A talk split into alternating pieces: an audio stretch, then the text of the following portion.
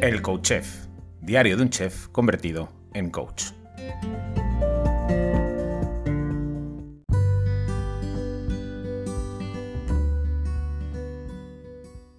Hola, bienvenido, bienvenido a un nuevo episodio del Coach Chef, diario de un chef convertido en coach. Verás, ayer tuve una sesión con una chica y, y ella en un momento dado me dice, es que me vuelvo loca con las etiquetas de los alimentos. No sé cómo leer una etiqueta. Es que, de verdad, para mí supone un problema. ¿Qué hago? A lo que le respondí, ya has probado a comprar alimentos sin etiqueta. ¿Has probado ir a un mercado de toda la vida y comprar producto fresco que no requiere etiqueta? ¿Has probado limitar el consumo de alimentos procesados que requieren de etiquetas, que requieren de largas etiquetas llenas de, ingredientes que en la mayoría de los casos no sabemos ni qué son? Que hay que estudiar una tesis, una tesis para entender qué es una cosa y qué es la otra. ¿No sería mucho más sencillo llevar una alimentación en la que la inmensa mayoría de los productos fuesen frescos, verduras, legumbres, frutas, pescado, carne, huevos, frutos secos, ingredientes, eh, alimentos que no precisen una etiqueta y si la precisan, que sea con el menor número de ingredientes posibles. Es que claro, ¿cómo no se va a volver loca la chica de ayer? ¿O cómo no se va a volver loco cualquiera cuando va a un supermercado? Entra en esos pasillos llenos de productos, eh, procesados, con cajas de cartón de colores. Vosotros sabéis, tú sabes, que, la industria contrata ingenieros que diseñan, pero ya no solo lo que lleva dentro, sino lo que lleva fuera el producto. Cómo es la caja, qué color es más atractivo, menos atractivo, depende de para vender el qué, qué ruido hace eh, eh, la caja o el envase cuando lo coges? ¿Qué ruido hace ese envase la Coca-Cola cuando hace pss? Tú sabes que eso genera en nuestro cerebro un montón de respuestas a nivel mm, hormonal. ¿Sabes que está estudiado? ¿Sabes que la industria, siempre lo digo, ¿no? A la industria no le importa nuestra salud. Solo le importa que no nos muramos inmediatamente al consumir uno de sus productos, es decir, que no sea tóxico y que su nivel de toxicidad no sea tan grande que haga que te lo comas y te mueras al instante. Eso es lo que le preocupa con respecto a la salud. Le importa poco. Si de consumir sus productos te mueres dentro de 30 años por algún problema metabólico, diabetes, cáncer o cualquier otro tipo de enfermedad, porque difícilmente se va a poder asociar al consumo de su producto si le preocupa eso, que no te mueras al comerte una, cosa y que digan, oye, este señor se ha comido esto y se ha muerto a la media hora, vamos a hacer una autopsia, vamos a investigar. Eso es lo que le preocupa a la industria, tu salud. En la inmensa mayoría de los casos, ¿eh? Habrá, habrá y los hay. Algunas industrias o algunos productores que se preocupan un poquito más y buscan.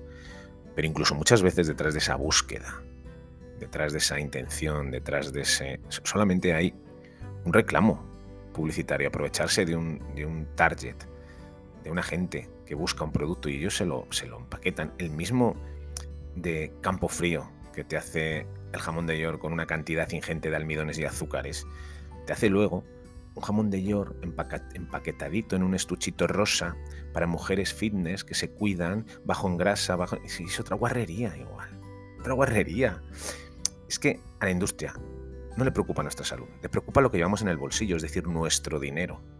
Le preocupa que su producto esté em, bien situado en las líneas de los, de los supermercados, que esté bien visible. Le preocupa que sea lo suficientemente atractivo y tenga un enganche eh, tal que la gente vaya por su producto. Le interesan los costes de producción, que sean los más bajitos y el precio de venta lo más alto posible.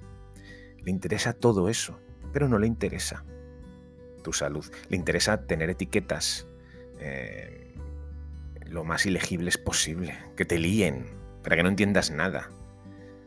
tema del azúcar. Cuando se puso de moda hace 7, 8, 9, 10 años, oye, el azúcar es muy malo, el azúcar es muy malo, y en todas las etiquetas venía el primer ingrediente azúcar y la gente empezó a entender un poco que en los listados de ingredientes el primer ingrediente era siempre el que más estaba presente y en función de la cantidad de presencia, de porcentaje, pues esos ingredientes van en primero, segundo, tercero. Cuando la gente empezó a entender eso, ¿qué hizo la industria? Pues en vez de poner azúcar, cogió, dividió ese azúcar, en vez de añadir un tipo de azúcar, añadía seis tipos de azúcares distintos y al haber una, mm, una, al no estar concentrado en un ingrediente sino en seis, el porcentaje presente en la etiqueta en, la etiqueta es menor y por lo tanto no, no, se, no, aparecen en los primeros lugares, lo, lo, disimulan. Es que en el fondo son muy listos, son muy listos.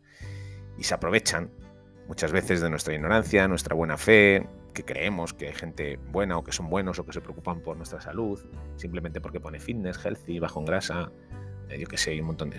Hay un pan, o sea, es en serio, hay un pan que he visto yo, pan especial para runners, o sea, ¿qué hay? ¿Una corriente ahora de moda que sean, son los runners?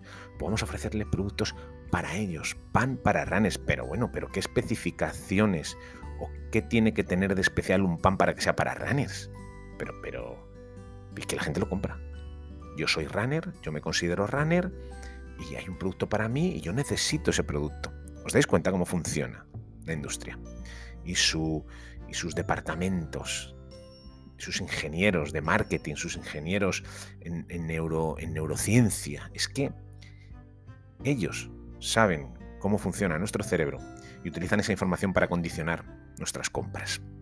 Bueno, y, voy a cortar ya aquí, porque ese tema me apasiona, por un lado, por otro lado me enciende, me preocupa y, podría estar hablando tres días de esto. En otro episodio igual hablaré acerca de cómo, cómo concretamente eh, manipulan la información, cómo manipulan eh, nuestras emociones, cómo manipulan nuestra percepción de la realidad para simplemente que compremos su producto.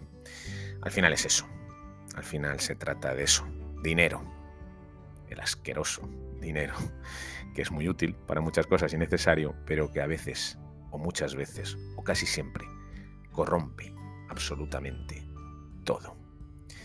Así que nada, como siempre te digo, hazme saber que estás ahí al otro lado, déjame un comentario, una valoración o un like en cualquiera de las plataformas, comparte este episodio si te ha gustado en las redes sociales, porque saber que estás ahí, sentir que estás ahí hace que todo esto que hago a diario merezca la pena. Así que nada, después de este episodio en el que nos hemos metido, en el que me he metido un poquito con la industria. Te deseo que pases un bonito día. Nos vemos mañana. Besos y abrazos.